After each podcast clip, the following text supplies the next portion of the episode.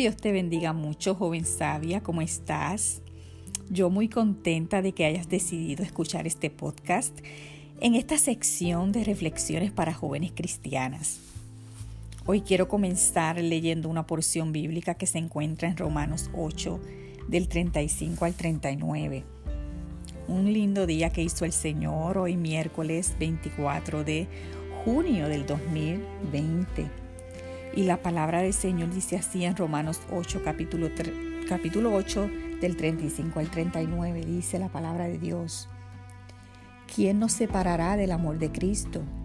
¿Tribulación o angustia o persecución o hambre o desnudez o peligro o espada? Como está, como está escrito, por causa de ti somos muertos todo el tiempo somos contados como ovejas de matadero.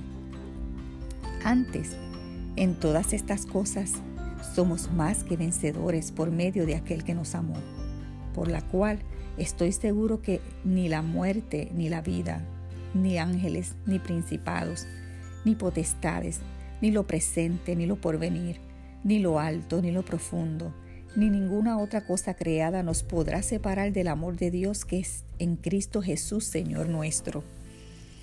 Hoy quiero eh, traer una reflexión para cada una de ustedes.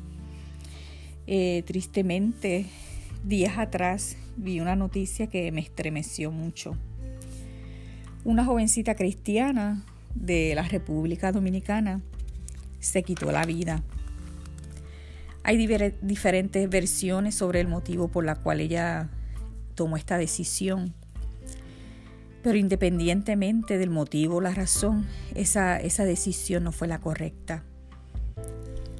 Lamentablemente esta joven dejó que las circunstancias y los problemas la separaran del amor de Cristo. Supuestamente esta joven de 17 años de edad se quitó la vida porque no la dejaban tener un novio. Otras versiones dicen que, que ella lo hizo porque su novio se apartó de los caminos del Señor. Bueno, yo no sé cuál es la verdad, pero la realidad es que ella amó más su propia opinión.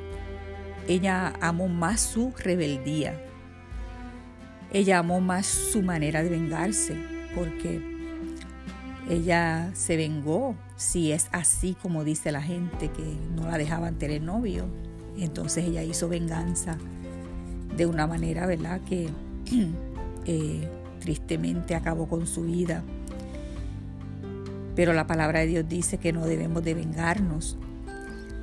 Y ella amó más su decisión de acabar con su existencia.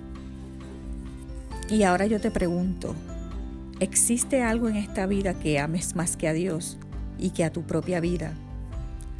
¿Hay algo que te está separando del amor de Cristo?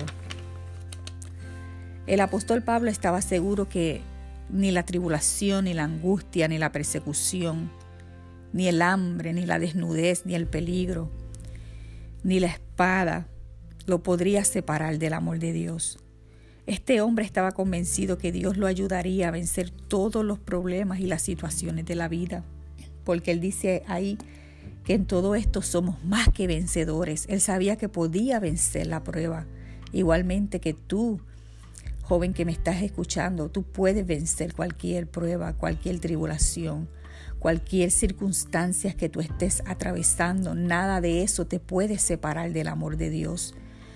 No importa lo que esté sucediendo, nada de eso te debe separar del amor de Dios. Entonces, eh, aún el apóstol Pablo dijo, ni la muerte ni la vida, ni ángeles ni principados, ni potestades, ni lo presente ni lo porvenir ni lo alto, ni lo profundo, ni ninguna cosa creada lo podría separar del amor de Dios. Joven, Satanás quiere separarte del amor de Dios para que te pierdas. Tristemente esa joven que se suicidó ahora mismo está en el infierno. Y el enemigo te quiere ver allí, a ti también. Es solo el amor de Dios que te, que te dará esas bendiciones aquí en la tierra y en lo porvenir la vida eterna. Ahora quiero que hagas una oración conmigo. Padre, en el nombre de Jesús, me presento delante de ti. Te pido perdón por mis pecados. Señor, quiero amarte sobre todas las cosas. No deseo que nada me aparte de tu amor. Ayúdame a honrarte y a obedecerte, porque un día quiero estar contigo en las mansiones que tienes preparadas para los que te aman. Gracias Señor por escuchar mi oración. En el nombre de Jesús. Amén.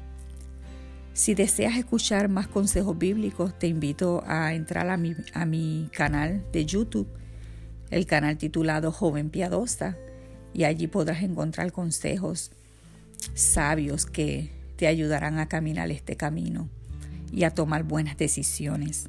Dios te bendiga y gracias por tu atención.